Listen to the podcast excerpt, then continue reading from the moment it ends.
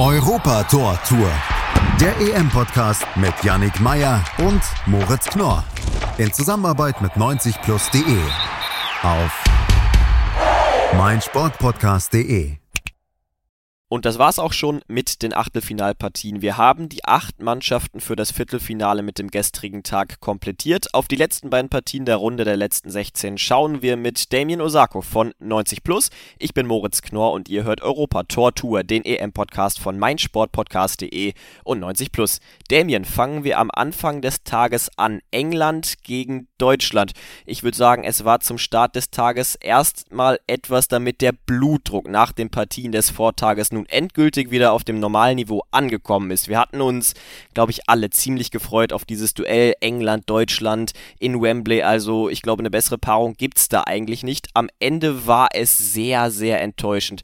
War es das Duell, wer will es weniger? Man kann es auf jeden Fall so bezeichnen, denn klar, die, der, der Vortag hat ähm, ja, super viel Spaß gemacht und da waren Teams dabei, die einfach auch den Weg nach vorne gesucht haben und auch mal hohes Risiko eingegangen sind. Und heute war es auf beiden Seiten Risikominimierung und ähm, ja, war, war ein enttäuschendes Spiel. Schauen wir allerdings erstmal auf die Aufstellung, vor allen Dingen bei der deutschen Mannschaft. Da gab es drei Wechsel, Leon Goretzka, Thomas Müller und Timo Werner neu in der Startelf für Ilkay Gündoğan, für Leroy Sané und für Serge Gnabry. Konntest du diese Wechsel nachvollziehen? Goretzka und Müller natürlich auf jeden Fall.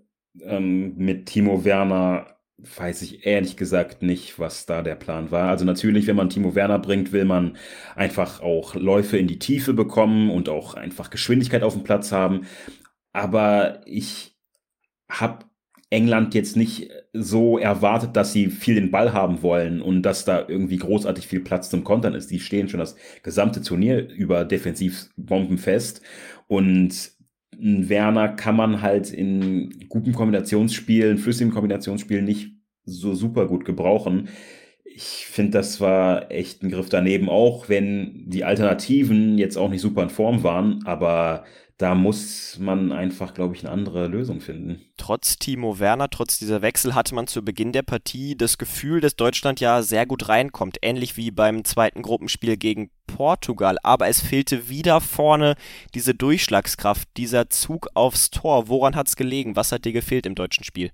Hm, ich, ich hatte so den Eindruck, da wäre relativ schnell einfach der Glaube verloren gegangen. Man hat das Gefühl, dass die DFB 11 am Anfang super wach war, hat viele Ballgewinne gehabt und hat England unter Druck gesetzt. Ähm, die konnten sich teilweise gar nicht auch nur ansatzweise irgendwie mal gepflegt den Ball auch einfach mal halten.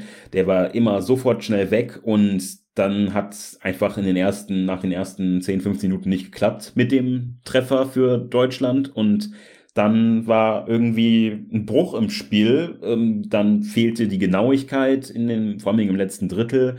Und es war dann auch irgendwann zu wenig Bewegung, vor allem Dingen in der Offensive da, so dass man irgendwie die Engländer wirklich in Gefahr bringen konnte. Das war, ja, war ein laues Lüftchen am Anfang und dann war relativ schnell irgendwie ja, das Tempo, die Kreativität raus. Ja, man hatte eine sehr, sehr gute Chance durch Timo Werner. Also die Engländer haben wirklich gebraucht, um in diese Partie zu kommen. Glaubst du, das könnte auch daran gelegen haben, dass auch die Mannschaft von Gareth Southgate ja das System umgestellt hat, zum ersten Mal mit Dreierkette in diesem Turnier gespielt hat und das, obwohl man die beste Verteidigung des Turniers stellt? Glaubst du, dass das so ein bisschen Umstellungsprobleme waren? Ähm, das glaube ich eher weniger, weil man jetzt von England generell offensiv noch nicht so mega viel gesehen hat auch da werden ja die Aufstellungen jedes Mal heiß diskutiert auf der Insel.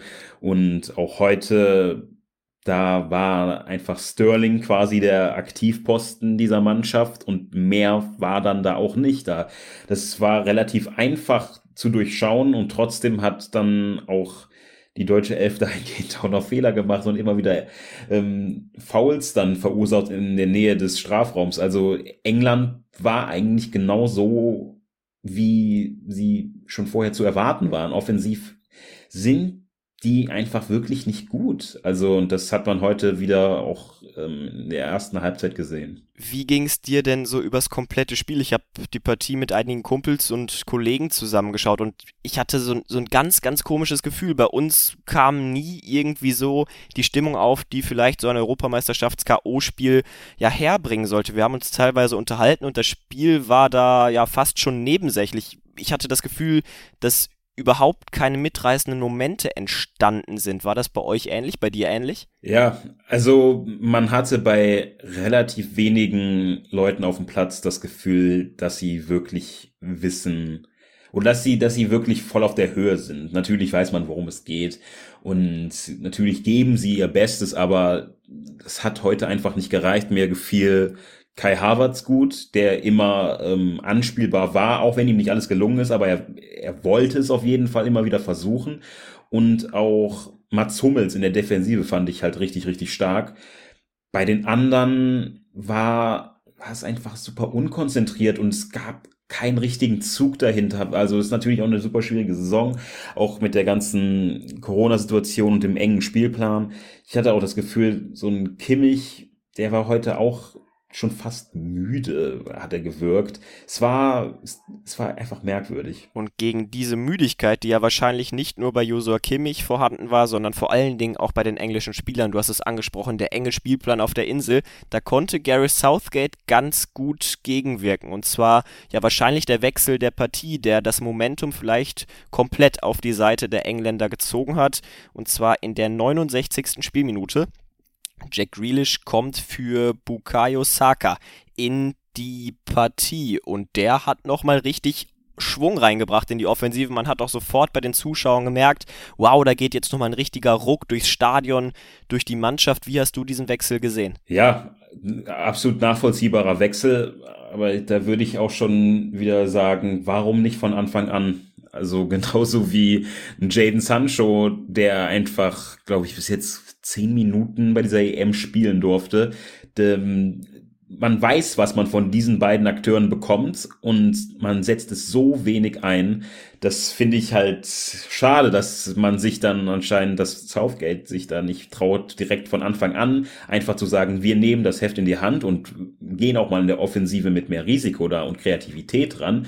Aber man hat ja gesehen, wie viel es gebracht hat. Ähm, es war ein anderes Spiel, es war mehr Zug da und er war halt an, immer eine Anspielstation und dann beide, an beiden Treffern war äh, Jack Grealish dann auch sofort beteiligt. Das war ja der, der perfekte Wechsel und es war genau eben jener Wechsel, den ich mir bei Deutschland auch ein bisschen früher erwartet ähm, und gewünscht hätte. Ähm, Nabri schlechtes Turnier gespielt und kommt dann als erstes auch ähm, Sané kommt dann auch dann doch mal viel zu spät auch. Aber vor allen Dingen Musiala, der mir gegen Ungarn richtig, richtig gut gefallen hat, kommt dann, ich glaube, zwei Minuten vor Ende erst rein. Und das verstehe ich einfach nicht. Das ist dieses, also er ist, natürlich ist er jung, aber ich finde, da sollte Qualität einfach und Formstärke eher entscheiden darüber, wer wann in die Partie kommt oder wer sogar startet. Er hat ähm, das Offensivspiel am meisten belebt gegen Ungarn und dann muss man halt so lange warten, bis das Spiel schon vorbei ist, bevor er kommt. Das finde ich extrem schade. Jemand, den er hätte ersetzen können, das wäre am heutigen Abend vielleicht Thomas Müller gewesen. Der hat sich wieder mal schwer getan, hatte dann allerdings beim Stand von 1 zu 0 für die Engländer eine Riesenmöglichkeit nach einem Pass von Kai Havertz vorausgegangen, ein einfacher Ballverlust der Engländer. Da läuft er ganz alleine auf Jordan Pickford zu und setzt den Ball dann am linken Pfosten vorbei. Ist es für dich symptomatisch, dass ausgerechnet Müller, der erfahrenste in dieser deutschen Mannschaft, diese Riesenchance versemmelt, die er normalerweise in ja wahrscheinlich neuneinhalb von zehn Fällen wirklich reinmacht? Passt das zur, zum Bild, was die deutsche Nationalmannschaft aktuell abgibt? Ja, auf jeden Fall. Es war einfach ein, also ich, ich hätte niemals gedacht, dass ausgerechnet Thomas Müller diesen Ball daneben setzt, aber letztendlich passt es zu, dieses, zu diesem gesamten Turnier. Also, das ist jetzt das vierte Spiel und es gab nur einen Sieg. Und auch gegen Ungarn gefiel mir die deutsche Mannschaft nicht. Gegen Frankreich hat man schon bei den kleinsten Bemühungen ihnen schon gutes Zeugnis ausgestellt. Es war einfach ein durch und durch schwaches Turnier und Müller wo ich auch ein großer Befürworter war, dass er wieder zurück in diese Mannschaft geholt ähm, worden ist, konnte kein Faktor sein. Natürlich muss man aber auch sagen, dass er jetzt einfach schon lange Zeit raus war. Letztendlich ist das ist dieses Turnier das Resultat einfach verschwendeter Jahre nach dieser WM 2018. Ähm, man hätte von Anfang an einfach ähm, diese Spiele einfach auch drin behalten müssen oder einfach einen kompletten Cut machen müssen und ähm, Löw hätte gehen müssen. Aber so waren es einfach verschwendete Jahre und am Ende eine wild zusammengestellte Mannschaft, die kaum zusammen auf dem Platz stand und einfach es war ein Durcheinander, es war ähm, ja auch ein bisschen mutlos, es wurde auf Risiko verzichtet, das war einfach ein durch und durch schlechtes Turnier. Und wie hat es Mats Hummels nach dem Spiel bei Instagram ganz schön geschrieben, mit nur einem Sieg aus vier Partien, da scheidet man dann eben doch auch irgendwie verdient aus diesem Turnier aus. Man unterliegt also den Engländern, die weiter dabei bleiben bei dieser Europameisterschaft. Was meinst du, ist Football coming home? Man hat jetzt den vermeintlich stärksten Gegner der Turnierhälfte besiegt, dazu der Heimvorteil in einem vermeintlichen Halbfinale und Finale. Was traust du den Engländern zu?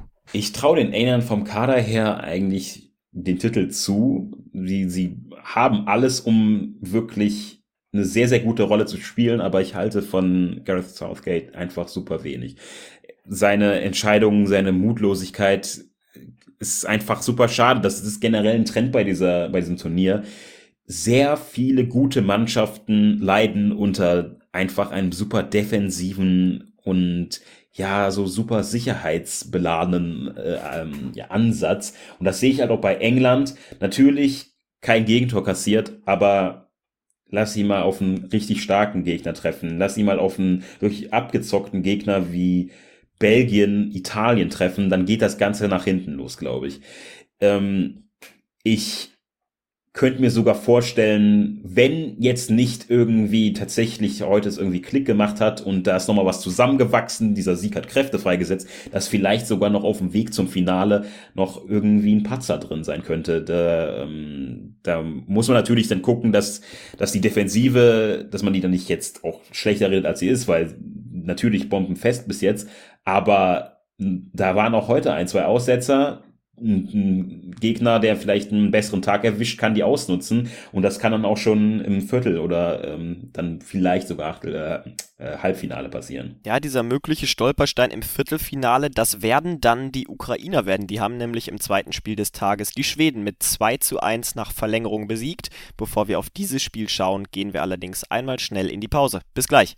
Und da sind wir auch schon wieder aus der Pause zurück und schauen auf das zweite Spiel des gestrigen Tages zwischen Schweden und der Ukraine. Die Schweden verlieren am Ende mit 1 zu 2 in der Verlängerung, kassieren das entscheidende Tor in der ersten Minute der Nachspielzeit. Allerdings das Spiel am Anfang erstmal ja vom Niveau her ähnlich wie das Vorspiel zwischen England und Deutschland. Auch da wenig los. Wie hast du die ersten 45 Minuten gesehen? Hm, ja, also dieses Spiel begann eigentlich genauso, wie ich es befürchtet habe. Ähm, ich hatte Angst, dass es einfach wirklich langweilig wird, dass dass man da auf zwei Mannschaften, ähm, dass man zwei Mannschaften sieht, die das lieber nicht selber versuchen würden, sondern erstmal abwarten wollen würden. Ähm, und ja, so gingen auch dann die ersten Minuten einher, aber zumindest konnte man dann in, im Laufe der Halbzeit sehen, dass da immer wieder vereinzelt gute Offensivaktionen ähm, untergebracht worden sind von beiden Mannschaften. Und es entwickelte sich dann langsam, aber sicher dann doch eine recht ansehnliche Partie. In der die Ukrainer mit 1 zu 0 in Führung gegangen sind durch Sinchenko. Ein Tor, ja, den hat er mal absolut traumhaft getroffen. Per Aufsetzer von links aus dem Strafraum ins lange Eck. Allerdings müssen wir mal vorher auf die Entstehung gucken. Der Pass von Jamolenko, glaubst du, dass der so gewollt war? Das ähm, habe ich mich auch gefragt. Also wenn der den genauso äh, durch, quer durch den Strafraum zu Sinchenko bringen wollte, dann Hut ab. Das war ein absoluter Weltklasse-Pass. Ähm, aber vielleicht wollte er schon einen Mann vorher dann einfach mal ähm, bedienen. Aber so Ähm, es äh, darf ruhig sein Geheimnis bleiben. Ist ja auch schön, wenn man denkt, dass es extra war. ja, das gehört definitiv auch mal dazu. Wir unterstellen ihm einfach mal Absicht in dieser Szene. Ja, und die Schweden, die waren zwar engagiert, aber irgendwie dann so ein bisschen unglücklich. Trotzdem der Ausgleich mal wieder durch Emil Forsbeck, der Spieler von RB Leipzig. Also der spielt wirklich eine traumhafte Europameisterschaft. Stellt sich damit vielleicht auch so ein bisschen ins Schaufenster für andere Clubs. Allerdings, ja, hätte er den Ball normal aufs Tor gebracht, dann wäre er wahrscheinlich nicht so gefährlich geworden. Am Ende wird er abgefälscht und geht ins Tor. Auch hier muss ich dich fragen, hat das zum Spiel der Schweden irgendwie gepasst, dass ausgerechnet so ein Ding dann im Netz landet? Auf jeden Fall. Also anders hätte es dann, glaube ich, auch nicht fallen können in der ersten Halbzeit, denn sie waren bemüht, aber es hat immer etwas gefehlt. Und auch beim Schuss von Forsberg war es so. Ich glaube, äh, wird der nicht abgefälscht, ähm, wird er dann ähm, schon recht einfach gehalten. So passt es genau ähm, zum Tor. War auf jeden Fall auch verdient, meiner Meinung nach. Ähm, Schweden hat sich das dann erkämpft und ja, dann hatte, hatte Forsberg einfach das äh, notwendige Glück in diesem äh, Moment. Und dann in der zweiten Halbzeit auf einmal der große Turnaround. Es war eine Partie, ja, die Spaß gemacht hat, die unterhaltsam war. Was lief anders als in Halbzeit 1? Ja, ich glaube, es lag vor Dingen daran, dass beide Mannschaften gewittert haben, dass hier was drin ist. Schweden hat dann gut Druck gemacht, ähm, aber die Ukraine hat dann natürlich auch die Räume gesehen, die sich da geöffnet haben. Und es war mehr oder weniger genau das, das Gegenteil ähm, zum ersten äh, Spiel des Tages, wo England und Deutschland einfach gewirkt haben, als hätten sie Angst, den ersten Fehler zu begehen. Und ähm, Schweden und Ukraine wollten halt einfach aktiv daran gehen und haben den Weg in die Offensive gesucht. Ähm, natürlich wurde dann die Partie dann immer offener. Ähm, Schweden hat ein bisschen äh, den Druck verloren, den man schon kurz vor der Halbzeit dann hatte und dann auch nach Wiederanpfiff. Aber für den neutralen Zuschauer war es natürlich auch toll zu sehen, dass die Ukraine dann auch weiter nach vorne marschiert ist. Es gab allerdings keinen Sieger nach 90 Minuten. Die beiden Mannschaften haben alles versucht. Es gab ja zwei Pfostentreffer noch durch Emil Forsberg bei den Schweden, aber trotzdem wollte der Ball nicht mehr ins Netz, auf beiden Seiten nicht. Es ging also in die Verlängerung und da gab es eine Szene, die war wohl der Genickbruch für die Schweden und zwar die rote Karte gegen den Innenverteidiger gegen Markus Danielsson. Wie hast du die Szene wahrgenommen? War es für dich eine rote Karte? Ich meine, er spielt vorher klar den Ball, aber dann der Tritt klar mit offener Sohle auf Höhe des Knies. Wie hast du es gesehen? Ja, zu, zu, zuerst habe ich auch gedacht, ja, okay, komm, er spielt halt den Ball und das, also die, die Intention war super eindeutig, dass er da nicht auf den Gegner wollte, aber er trifft dann seinen Gegenspieler derart brutal ähm, am Knie ähm, auch die Sta also das Standbild ist natürlich absolut furchtbar, so wie das Bein sich da quasi durchdrückt. Ähm, und einfach auf, auf Kniehöhe, das ist super bitter, war auf keinen Fall extra, aber ist letztendlich dann auf jeden Fall rot. Ja, ich finde dann auch, dass der DFB-Chef Lehrwart für die Schiedsrichter Lutz Wagner das eben ganz gut klargestellt hat in der ARD. Es gibt eben diese internationale Vorgabe, dass bei einem intensiven Treffer mit offener Sohle oberhalb des, Knöchel, oberhalb des Knöchels auf Rot entschieden werden soll. Auch wenn der Ball vorher gespielt worden ist. Deswegen auch für mich diese rote Karte absolut vertretbar.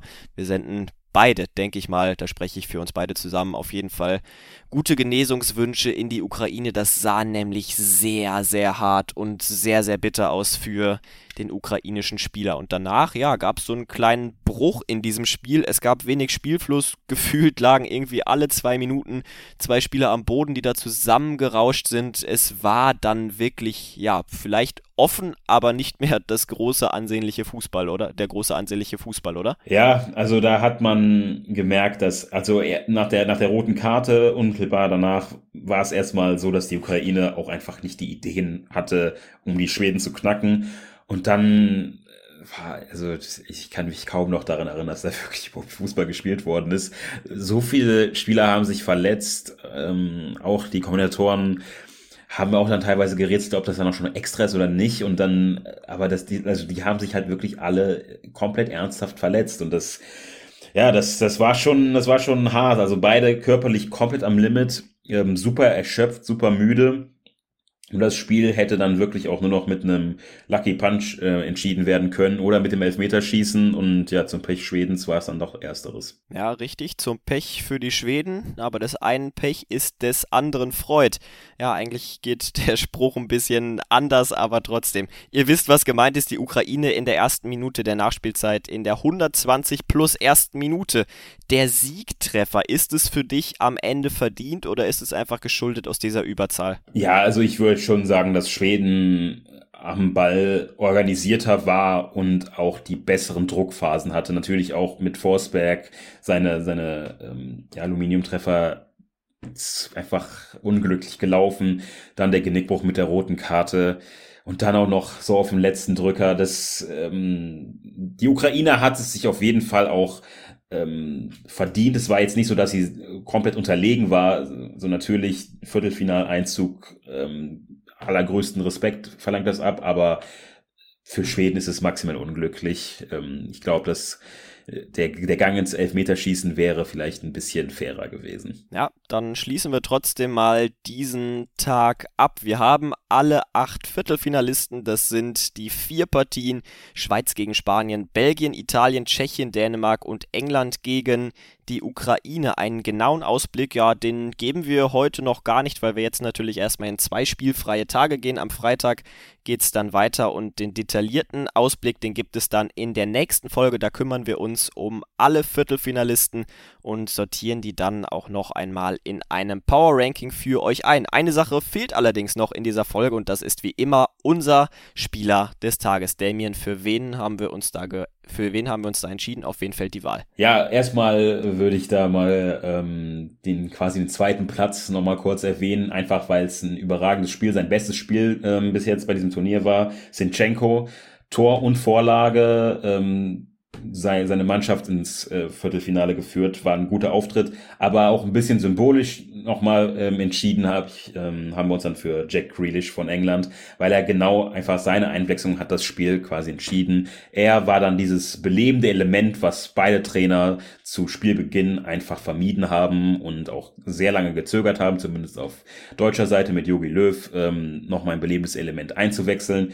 Jack Grealish kam ähm, waren beiden Treffern beteiligt und England zieht dann letztendlich auch verdient ins Viertelfinale ein. Ja, und vielleicht bekommt er dann ja mal die Möglichkeit, sein Können von Beginn unter Beweis zu stellen in der Partie gegen die Ukraine. Von uns soll's das jetzt erst einmal gewesen sein. Aber keine Sorge, auch an diesen spielfreien Tagen versorgen wir euch natürlich mit allen Infos rund um die EM. Ich habe es eben schon mal kurz angedeutet. Es gibt in den nächsten Tagen natürlich ein ausführliches Power Ranking mit den Viertelfinalisten, wo wir auf alles schauen, was man dann für die Runde der letzten acht Mannschaften zu beachten hat. Aber für heute, wie gesagt, soll es das erst einmal gewesen sein. Damien, ich danke dir, dass du hier warst. Gerne. Und ihr verpasst natürlich nichts mit Europa Tortur, dem EM-Podcast von meinsportpodcast.de und 90 Plus. Deswegen drückt doch gerne auf Abonnieren, dann werdet ihr benachrichtigt, sobald eine neue Folge erscheint und ihr werdet absolut nichts mehr verpassen. Und in diesem Sinne bedanke ich mich fürs Zuhören. Ich wünsche euch noch einen schönen Tag. Macht's gut und ciao. Europa Tor Tour. Der EM-Podcast mit Yannick Meyer und Moritz Knorr. In Zusammenarbeit mit 90plus.de. Auf meinsportpodcast.de